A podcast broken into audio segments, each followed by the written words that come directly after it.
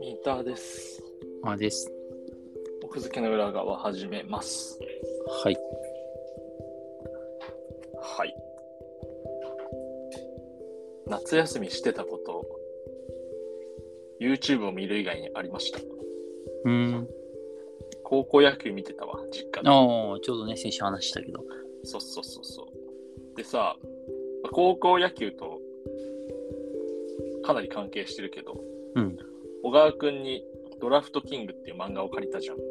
貸しこたの。前貸してもらったじゃん。うん。うんで、まあ、きっかけは、ゼブラックっていう漫画アプリで、2巻まで無料配信されてて、うん。で2巻まで読んだのがアプリうで。ん。で、小川くんがドラフトキング持ってるの知ってたから、3巻から貸してって言って借りたんだけどさ、うんうん借りた日の夜か次の日かにさ、うんゼブラックからさ、4、5巻まで無料公開ってなっちゃって、いや、でもギリギリさ、超えてるやん。あれいや、6巻まで借りたから、そうだよね。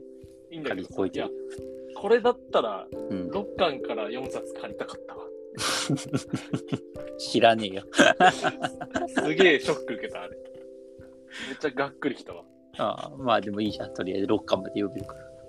ちょっと早く続きが読みたいんだけど。で、ドラフトキングをさ、読んだ上で、うん。ちょうどタイミング、ドラフトキングはさ、あの高校野球のスカウトの話じゃん。そうね、現状。高校野球にいや限、らず高校野球だけじゃないでしょ。うんリトルとか、その、少年野球中学野球うん大学とか、あとそまあまあの大社学もそう会人か、とも出そてうるか、そらうか。うんまあそうだけど、スカウそのト全般だね。スカウト全般だけど、やっぱり、うんこう、割と話のメインは高校野球も占めてるじゃん。うん、まあそうね、全体で考えたら、まあ、7割ぐらいは甲甲甲子園とか高校野球の話だね。そうそうそう。だからそれを読んだ上で、実際の甲子園、高校野球をテレビで見てるとさ、うんなんかあの、守備にもすごい目が行くようになったわ。うーん。今まではそのピッチャーとバッターばっかり割と見てた気がするんだけど、うん、うん。ドラフトキングでなんかあの、あの野手超いいみたいなさ、はいはいはい。あのショートのあのボールさばき、あいつ何者だみたいな、その、はいはい。やりとりがあるからさ、はいなんか自分も同じような感じで、うん。うん守備をなんか結構見るようになったなみたいな。うんうん。なるほどね。そうそうそうそう。っていうので、なんか甲子園を普段より楽しめた気がするわ。うんうんうん。ドラフトキングやっぱ、おもろいな、あれ。いや、面白いドラフトキングは本当に。なんかさ、うん。こう、現実だけ描いてあんな面白さすごいわ。まあ確かに。敵、あの、なものすごい敵が出てくるとかじゃないしね。そうそうそうそうな。なんていうのかな、こう、ほんと現実しか描かれてないじゃん、ある意うんうんうん。味。なのに、あの面白さはね、なんか、技術を感じるね。技術というか、なんか、テーマなのかな。なんか、いや、だからさ、そのほら、あの、最近よくある、その、お仕事漫画ああ、そうだね。そうだね。ではあるじゃん。うんうんうんで、お仕事漫画なんだけど、その野球のスポーツ漫画の厚さみたいのはさ、出せるじゃん。ああ、そのテーマ上ね。そうそうそうそう。あの、6巻ってそこまで言ったか分かんないけど、あの、ピッチャーとバッター、同じリーグにいるピッチャーとバッターを追いかけるうんうんう。ん大学野球のスカウト編なんだけど、んいう話があって、そのピッチャーとバッターがこう直接対決したりす当る。たってたね。うん。あ、出てた、6巻までで。でしたでした。ううんんあれとかかなり個人的にもすごい好きでさ、なんていうかその、スカウト野の球、うん。で、まあ、あの、どっちが勝つかみたいな問題もそうだしさ、そこがすごくいいなっていう。そうだね。野球漫画としての厚さもあるスカウトの。そうだ、そうだね。それだからおもろいんだね。うん、っていう気がするけど。うん。いやー、もう早く続きを見て、ほんと。久じゃあ々だ、この、ゼブラックにああの追い抜いてもらえばいいじゃん。追い抜いてもらう。そうだね。ちょっ と、でも、全部出しちゃうとさ、うん、ゼブラック側も、ね、あれだから、多分出ないで しょ。出ないと思う。いや、それで、なんか現実描く描かないでさ、うん、こう、ドラフトキング読んで、現実描いてこんなおもろいのすげえなって思った時に、うん。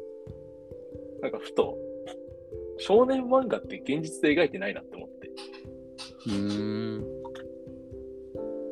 現実描いてる少年漫画って、ほぼなくないそうね。まあ、ラブコメとか、ああ、学園ものラブコメか。そっか。うん、ああ、そうね。そう言われると、まあ現実現か実ではないけどね、当然ね。いや、現実ではないけど、その現実の範疇っていうのかな。うんそううんああ、そっか。それがあったか。なるほどね。なんか、あの、少年漫画と青年漫画の、なんか垣根で、こう、なんていうのかな。まあ、か垣根ではないけど、現実を描いてたら、少年漫画になり得ないみたいな図式ありそうって思って。うん、まあそういう傾向は絶対あるね、確かにね。そうそうそう。で、なんか、現実を描いても楽しく読めるのが、まあ、青年漫画でもさ、その現実を描かないのもあるわけよ、いっぱいね。うんうん。だから、その、なんだろう、その論理構造として、その、必要条件、十分条件で言うと、絶対じゃないんだけど、うん。その、少年漫画ならば現実を描かないみたいな。だから、待遇取ると、現実を描くならば少年漫画じゃないみたいな。うんうんうん。あるわって思ってたけど、ラブコメがあったわ、判例が。まあね、そのラブコメはまあその絶対起こり得ないっていう意味で非現実だけど、まあね。 まあまあね。そっか。ラブコメね。いや、だから、あとなんか、個人的にその、文学作品とかでもさ、うん。特殊な装置とか、特殊な設定を出さずに、現実だけでできるのあるじゃん。うんうんうん。そういうのほんとすごいなって思うんだよね。